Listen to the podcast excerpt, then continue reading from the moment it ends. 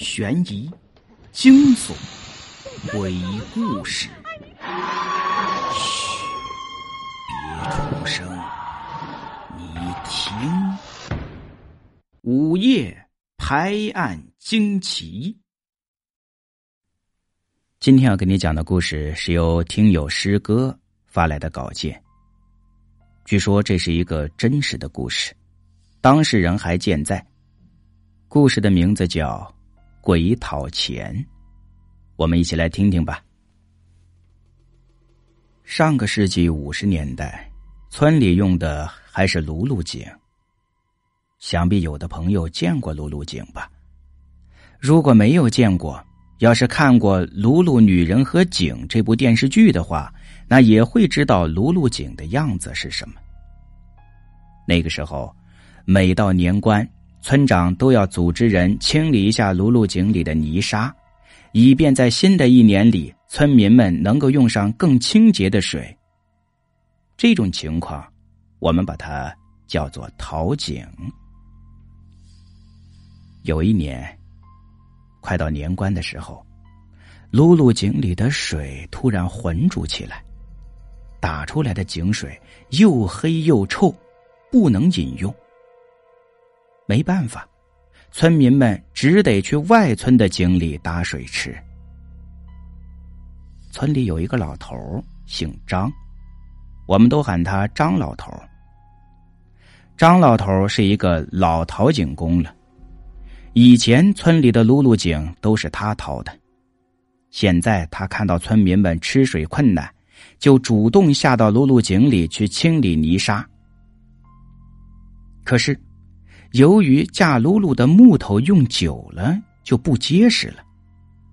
当他在井下忙碌的时候啊，突然，辘轳上面的一块硬木头脱离了辘轳架，掉进了井里，直接就砸进张老头的头里，把他的头砸得血肉模糊的，都看不清模样。当时张老头连哼的机会都没有，就死在了井里。村民们把张老头的尸体打捞上来，并把他的遗容整理好，就把他安葬在村外的坟场里。到八十年代的时候啊，村里的王叔在邻村一个朋友家里喝完酒，已经是深夜了。因为两个村离得很近，又有月亮。步行也就是走半个小时就能够到家了，所以那个朋友也就没有强留王叔睡到家里。那时可不像现在，家家都有摩托车，王叔只能步行往家里赶。途中要路过村头的一个坟场，而这个坟场是在一个十字路口的一角。王叔喝了酒，头有点晕。当他走到离十字路口还有一段距离的时候，远远看到有一个人正背对着他，在那儿站着。旁边还有一头毛驴。他也没有太在意，以为那个人是赶夜路的牲口贩子。可是。等走近了，那个人突然转过身来，面对着他。这一转身可不要紧呐！王叔看了之后，立即吓出了一身的冷汗，酒也醒了。他看到的这个人，不是别人，正是早些年被露露砸死的那个张老头。只见他的头上包满了白布。两只阴冷的眼睛正盯着自己。旁边的那头毛驴更是奇怪，它只有一只眼睛，另一只眼睛像是很久以前就被人弯曲的样子。那头毛驴的一只耳朵也是残缺不全。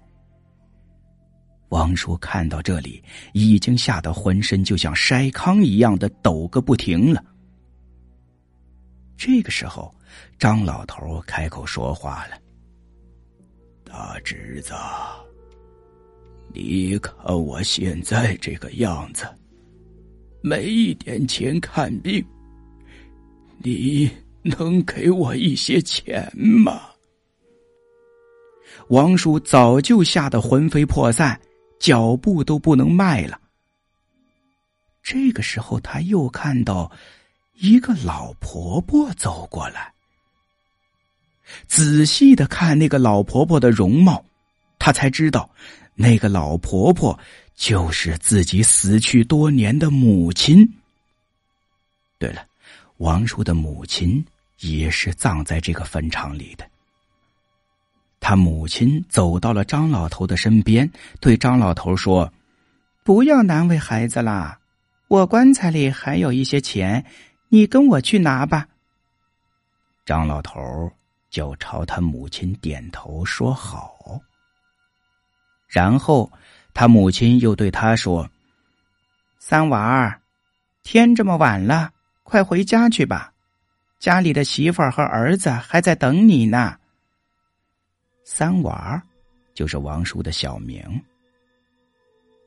说完之后，他和张老头一起飘进了那个坟场。一切都像是在做梦一样。王叔向四周看了看，只见周围月光如水，夜虫低唱，已经看不到母亲和张老头了。惊吓过度的王叔这才知道自己不是在做梦，而是真的看到鬼了。于是吓得连滚带爬的往家里跑去。第二天，王婶就带王叔去张老头的坟上，给张老头烧了纸钱。但是经过这次的见鬼经历之后，王叔却一病不起。等吃了几个月的药，身体才逐渐见好。